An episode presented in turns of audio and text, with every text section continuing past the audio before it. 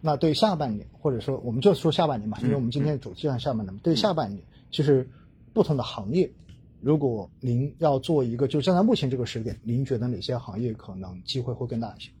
啊，首先我觉得就是呃，从大的逻辑和趋势来看，我还是觉得整个中国的经济像一个硬科技的发展趋势，我觉得才刚刚开始。对，硬科技才刚刚开始。尤其短期啊，其实我们看整个的一个上市公司的盈利表现来看，表现比较好的是什么？一个确实就是硬科技的，嗯，半导体啊、电子啊、新能源这些。另外一个还有一点可能就是一些偏顺周期的，这个因为确实我们就是去年七月到今年二三月推的比较坚定啊。对周期。但是我们其实上季度来讲讲的时候也已经开始就是说对于周期是相对来说是比较中性的。对。就但是我觉得它的业绩短期肯定还是好的。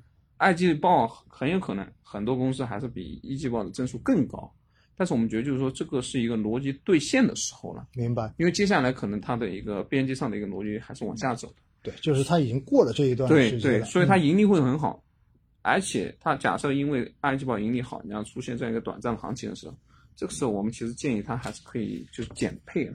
对，就是说这个时候不是说你看着它盈利好，然后又开始涨，然后冲进去的时候啊。啊，我觉得我要逻逻辑已经逻辑已经变了，对吧？对，因为我们去年推到今年的二月二三月份的时候，那个时候是最好的一段时间，赚钱最好的一段时间。确实，但是我们其实二二季度过来讲的时候，已经是中性了，对整个比较中性的状态。对，现在我们也是建议，就是说，即使说你看到它因为呃二季报盈利很好，然后短期涨一点。但是我觉得这个时候也小心了，对，这个小心，逢高兑现你的收益。周期的这一些大家小心了，就不要再去追高了，对吧？对，嗯。然后还另外一点就是，我还是看好这样一个整个的一个这样一个科技成长，硬科技啊，尤其是硬科技，就是半导体，对对吧？新能源，对，还有一些电子啊，电子，对。当然，就是假设说那些纯粹受益于出口需求的这样一些电子产品的这样一个逻辑，我觉得这个逻辑是要回避的。那这个是要小心，因为确实刚才我们前面特别讲到了，就是海外它这个集体免疫之后，对，然后的话它的这个需求结构正常化，哎，对，而且的话复工复产也已经全部都恢复之后，其实海外的这种替代，对，就很明显会对它形成直接的压制了。对，所以就是说，我觉得就是说，如果说二季度的时候，那个时候我们会建议普遍性的去加这样一些东西的话，那这个时候其实可能就你要。更加精挑细选的，嗯，就更加选那些有比较长的一个逻辑的这样一个东西。另外一个，我觉得就是说，啊，一个大家很关注，然后可能我这边观点又会有变化，就是白酒。白酒，对，因为这个大家都很关心。我们当时二季度的时候建议就是说加，就如果它调下来，你就慢慢加嘛，对对吧？白酒确实，对，从三月份到五月份那一波的话，百分之三十多，非常好，非常对啊，对啊，就是，但是我觉得三季度我边界上也有一个。嗯，变化啊，对白酒的观点，因为这个确实是一个好赛道，毋庸置疑。对，但是我们觉得，就是说短期确实就是说，呃，有一定的这样一个估值消化的压力啊。嗯，所以我觉得就是说，你假设说你看到它出现了这样一个明显的一个消化的压力的话，我觉得是等待它出现了这样一个坑的之后再去加。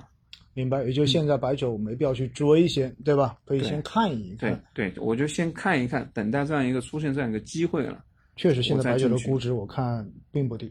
对，而且因为它相对于我们刚刚说的那些硬科技，它的一个盈利增速其实也没有那么的快嘛。它基本上比较稳嘛。对，它是比较稳的。嗯。所以比较稳的时候，这个时候你假设流动性稍微边际收敛一点，对它的影响可能会就比较明显。对对，然后你的估值又在目前这个水平，尤其是你过去。又确实几个月就涨了那么多，我觉得这个时候，所以说，虽然我们是公募基金啊，但是我还是一直就以一个比较客观和理性的这样一个思路，建议大家这样去做这样一些是，其实就担心它像当时过年之后一样，其实过年之后当时也就是一个流动性的这种担心嘛，然后结果就造成了这种高估值的瞬间就往下来消化，对吧？因为因为我觉得还有一点值得关注的是，实际上你发现二季度的时候，白酒哪些涨得最好？不是龙头，哎，对。你发现茅台好像就没怎么动，是的，对吧？反而是一些相对来说二三线的。对，所以这个时候我觉得也其实就相对来说也其实酝酿了某些不确定性吧。这个时候它相当于整个行业所有的都已经涨起来了。对对对对，所以我会建议就是说，啊，这个赛道确实是好的，长期来讲肯定是 OK 的，是吧？这种消费升级是吧？高端消费。对，但是短期确实，我觉得交易层面上就是说，我觉得相对谨慎一点点。明白，明白。那另外就是还有一个赛道，就是对于医药医疗这一块，嗯，您怎么看？呃，我觉得就是医疗其实也是一个相对来说呃比较内部结构分化的一个阶段呢。因为最甜蜜的时光，比如说像疫情以来带来这的这样一个医药的需求啊，嗯你会发现会以肉眼可见的速度在消退。嗯，对吧对，这因为过去了嘛，对吧？对，嗯，不，我们现在人均一针呢，对吧？人均一针呢，对，就是咱们公司基本上都都两针了吧？对对，我反正两针已经打对，我也两针了对哈。所以就是说，很多的这样一个需求啊，确实是往下走。就这个时候，你只能说我一些长期看好的一些赛道，比如核心的一些医疗设备啊，嗯这样一些东西，或者一些高端的这样一些创新药啊，这样一些逻辑，就是还在。但是确实一些短期的需求啊，包括去年的整个盈利的一个高基数啊，我觉得还是会有一定影响。其实也就是短期的这种突发的因素对它造成了额外的这一块对东西对对对已经没有了，对对吧？又回归到了长期的，你可能要在中间去挑了。对对，嗯所以这个确实我觉得也是值得大家注意。明白。好，呃那还有也是就像上次我们聊到最后一样，军工板块呢，军工特别好玩，我觉得。啊，军工确实啊，首先军工因为它确实其实呈现了比较明显的一个周期性，对，啊，但是从基本面的角度来看吧，就是我觉得它其实今年的盈利整体不是特别亮眼，但是也还可以啊，嗯。就是，但是你说短期的交易层面，我觉得就是说，因为之前已经调整一段时间，近期其实在缓慢的修复啊，嗯。为什么在缓慢修复？我觉得首先是确实它的一个这样一个“十四五”放量的一个逻辑是有的，嗯，然后慢慢在盈利层面上、基本面层面上，确实也体现了出来了一些。确实确对实，但是之前大家预期太高了啊，对吧？去年这个去年年下半年的时候，大家对它预期确实太高了，对，所以确实导致它确实也有的公司兑现的比较快啊。但是我觉得就是说，对于军工，你可以作为一个。啊，相对来说一个偏边缘化的配置吧，嗯就是我肯定不会把很多钱放进去，，就是它不是一个值得去重仓，或者说你把很多的这个钱全部都对布进去的行业。对它嗯。十四五，它肯定有机会，嗯。有一定机会，嗯。尤其是某些阶段，它可能弹性还很高。对，所以我我假设是我个人的话，我可能会拿少部分资金，嗯。然后比如说在现在这样一个调整的比较多的时候，然后基本面慢慢其实也兑现了一些的时候对其实我会做一些底仓性的这样一些小的这样一些资金的这样一个配置。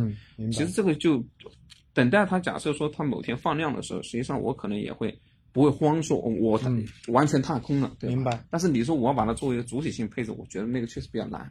其实也就是说，在有了一些很明确的这种优质赛道在前面的情况之下，其实大家是没必要去做这种 hard 模式的，吧？对对你有对 easy 的模式，对你没必要去做 hard 模式。对你如果真要弄的话，那你可能就把它当一个配置型对放着就好了。对，然后还有一个，我觉得有个行业就是我们关联，就是嗯跟二季度有一点变化，就是说对于这样一个五 G 的产业链啊，五 G，啊，其实我们上个季度相对来说谨慎一点，嗯其实我觉得最后结果也也其实也它表现也就中规中矩，嗯，对其实也慢慢的，反正就看着它慢慢的在上，速度也也也不快，对，也？也很一般。嗯然后我觉得我目前观测到一个很明显的趋势吧，就是可能就是说，像 VR 这一块儿，嗯它可能会逐渐出现了一个技术突破点，啊，所以这一点我觉得其，实是那这个对于五 G 就是应用场景上面对的这一对对块的突破，它的应用场景。另外一方面，我觉得就是说，我们现在五 G 的一个布置成熟了，但是还是那一点，就是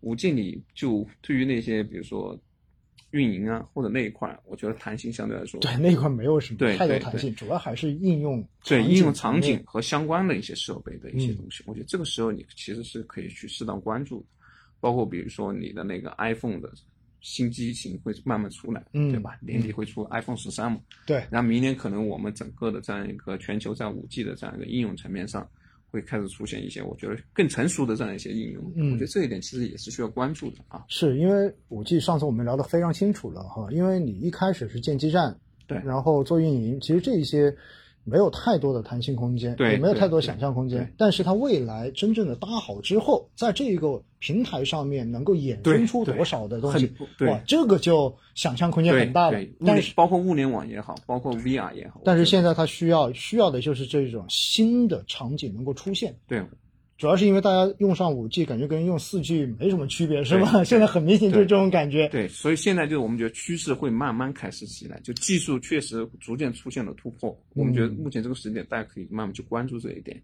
对，因为因为确实当时我们之前讲五 G 讲的最多的物联网，对吧？然后讲的最多包括自动驾驶，对，也包括这种高速公路上面的这一种及时的这种交通信息。对，其实就是那种低。要求你非常快的这一种速度，哎，低延时的这种信息交换的，其实五 G 就在中间会发挥非常重要的基础作用。对对。所以呢，呃，对于五 G 哈，因为有很多我知道有很多朋友的话呢，在去年就开始投五 G，对吧？然后投到，当然还好，呃，在这一次直播之前，然后有很多人都已经回本了啊，那 都回本了。我说不容易，也坚持了这么久了，对不对？所以呢，我们可以去关注，其实五 G 整个产业发展的这个前景，新的趋势。对它，毕竟它还是一个新的东西。对，但是我们也一直强调，就是说它的弹性还是在应用场景这一块，对，而不是在一些消费端的这样一个设备内。对，而不是在呃设那种基础设备生产商那基础设备可能某些零件它可能会有一定的弹性，但是整体来说，我们觉得还是更看好这样一个后端这样一个。嗯，好，这基本上我们又把几个热门的赛道哈都跟大家也都聊过了。我觉得跟罗博士聊到最后呢，基本上大家就是第一听大的宏观方面能够听到非常清晰的这种分析，而且呢，罗博士也非常愿意给大家讲出自己真实的这种感受，对吧？我觉得这点。非常好，而且最后的话呢，我们也会落地，就是到具体的行业机会上面。但是呢，还是要提醒大家一点哈，其实我一直在做这件事情，就是，呃，对于普通投资者而言，如果你真的要打算去投一个行业主题基金，那其实我真的还是劝议你要多谨多一点谨慎吧，因为行业它确实是存在着这种起起伏伏的这样的情况。对，有很多人如果对行业没有信仰，哪怕你选对了行业，你可能都拿不住。就经常会在错误的时间点就把这个东西给卖掉了，然后在该买的时候可能就不敢买，然后到最高点的时候，就像刚才我们说的，然后你买的最多，对，那结果你会发现很好的行业到最后你也是亏损的，这就比较麻烦了。所以呢，如果你是一个对于投资市场不那么了解的投资者，对于行业也不那么了解的，我建议你选一个更加均衡配置的这样的产品，让基金经理帮你去做这个事情，对，可能会更合适一些，好不好？